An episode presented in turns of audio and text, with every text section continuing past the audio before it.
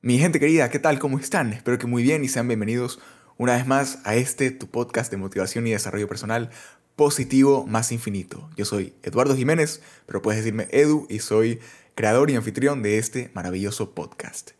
En el episodio anterior profundizamos sobre el concepto, origen y propósito del mundo del desarrollo personal, ¿no? Hablamos sobre cómo empezar sobre la confusión que se puede generar en redes sociales al tener tantos creadores que hablan sobre esto. Así que si no lo has escuchado, anda, corre y escucha el episodio anterior, el episodio 45, ya que aparte de que está muy bueno y deberías escucharlo, es muy importante para poder escuchar este nuevo episodio. Y hablando de este nuevo episodio, pues nos quedó pendiente un tema muy muy importante, ¿no? El tema de los libros, los libros de desarrollo personal.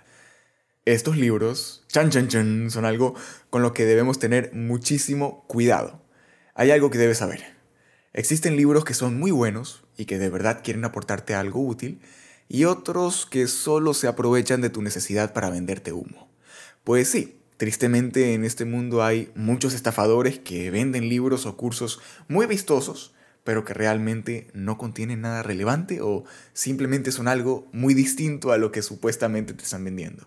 Y por eso muchas personas están en contra del mundo del desarrollo personal y dicen que es una mierda y que solo te quieren ver la cara. Evidentemente, yo que me dedico a hacer contenido de desarrollo personal, no estoy de acuerdo con eso. Creo que es una filosofía muy bonita y un estilo de vida que nos hace mucho bien, pero no puedo hacerme loco y no reconocer que sí, hay muchos estafadores. Otra cosa que debes saber es que no porque un libro de este estilo sea súper recomendado y famoso, significa que a ti te va a ayudar con tu problema. Es muy común, y yo también lo he hecho, es muy común caer en el error de ir a la librería y agarrar el libro de desarrollo personal que más me suena conocido. Es muy normal querer mejorar mi comunicación en público y terminar comprando hábitos atómicos por ser famoso y recomendado. Y ahí está la cosa. Tú debes investigar a los autores de los libros que te interesan y debes informarte de la razón por la que tanta gente recomienda un libro. Lo peor que puedes hacer con los libros de desarrollo personal es comprar por comprar, o por tener un título atractivo, o por tratar de un tema interesante, pero que no está relacionado con lo que tú quieres mejorar o con el problema que quieres resolver en el momento presente. Justo de eso hablábamos en el episodio anterior, recuerda lo de las redes sociales, que todo el tiempo vemos fotos y videos de libros supuestamente increíbles y que sí o sí te van a cambiar la vida. Y obvio, tú lo compras por impulso, porque te da la ansiedad de que lo necesito, porque sí, porque me dice que me va a cambiar la vida, que es muy bueno. Y cuando lo abres, oh sorpresa, no es lo que esperabas.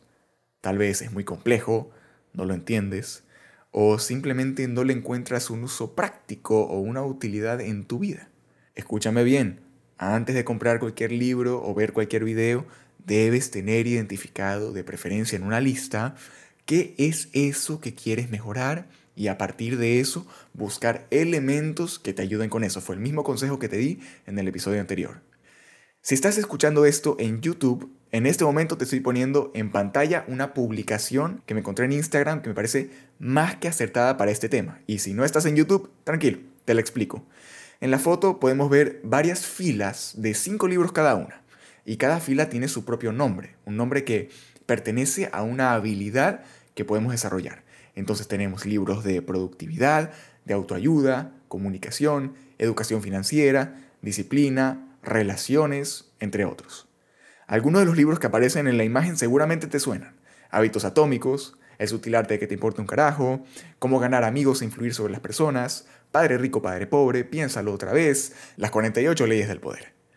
Todos los libros de esta imagen son buenos, son útiles, pero si uno de ellos no trata de algo que te interesa o no te ayudará necesariamente con el problema que buscas resolver, ¿para qué lo compras? ¿Por el título? ¿Porque es famoso? ¿Porque se ve de buena calidad? ¿Porque me aparece todo el tiempo en redes sociales? Esto es justo lo que a mi parecer no debemos hacer. No compres uno de estos libros si no sabes de qué va. Compra el libro que esté alineado con tu objetivo. ¿Quieres aprender a crear hábitos positivos? Ok, Compra hábitos atómicos, es tu mejor opción. ¿Quieres ser feliz resolviendo los problemas que te presenta la vida y dejar de preocuparte por todo? Ok, el sutil arte de que te importa un carajo es tu libro. Mira lo que acabo de hacer, presta atención. Me pregunté qué quería aprender o resolver y en función de eso elegí un libro que sé que trata de ese tema y que posiblemente me puede ayudar. Ahora, la pregunta del millón. ¿Realmente es útil leer estos libros? La respuesta es depende. Y depende de otra pregunta. ¿Solo los lees o también los pones en práctica? Si solo lees los libros, ese conocimiento se queda en nada, hasta que tal vez en el futuro te llegue a servir para algo. Tú tienes que poner en práctica eso que lees. Te lo digo por experiencia. De nada te sirve leer todos los libros de desarrollo personal si no haces vida el conocimiento que cada uno de ellos te aporta. Olvídate, por favor, olvídate de ese capricho de tener la gran colección de libros, que a veces es una tentación muy fuerte. Yo tuve que obligarme a bajar de esa nube. Esa colección no te hace más chévere.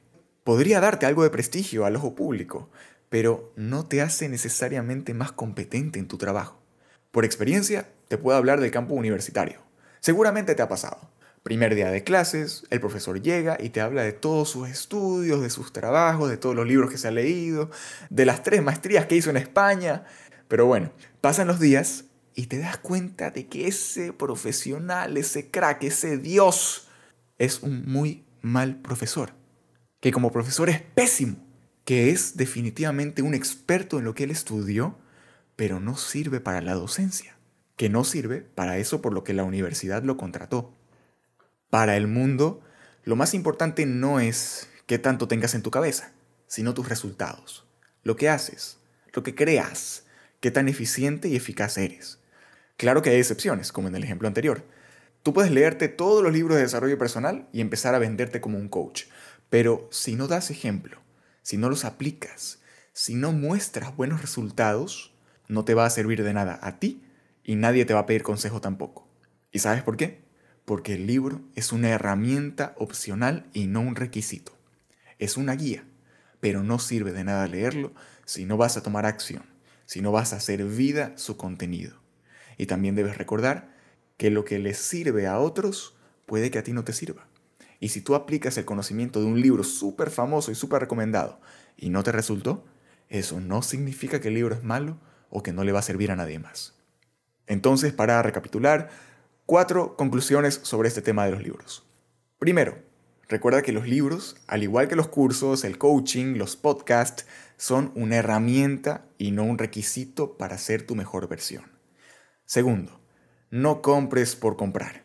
Identifica algo que quieres cambiar o mejorar y luego investiga bien qué autor o libro puede ayudarte con eso específicamente.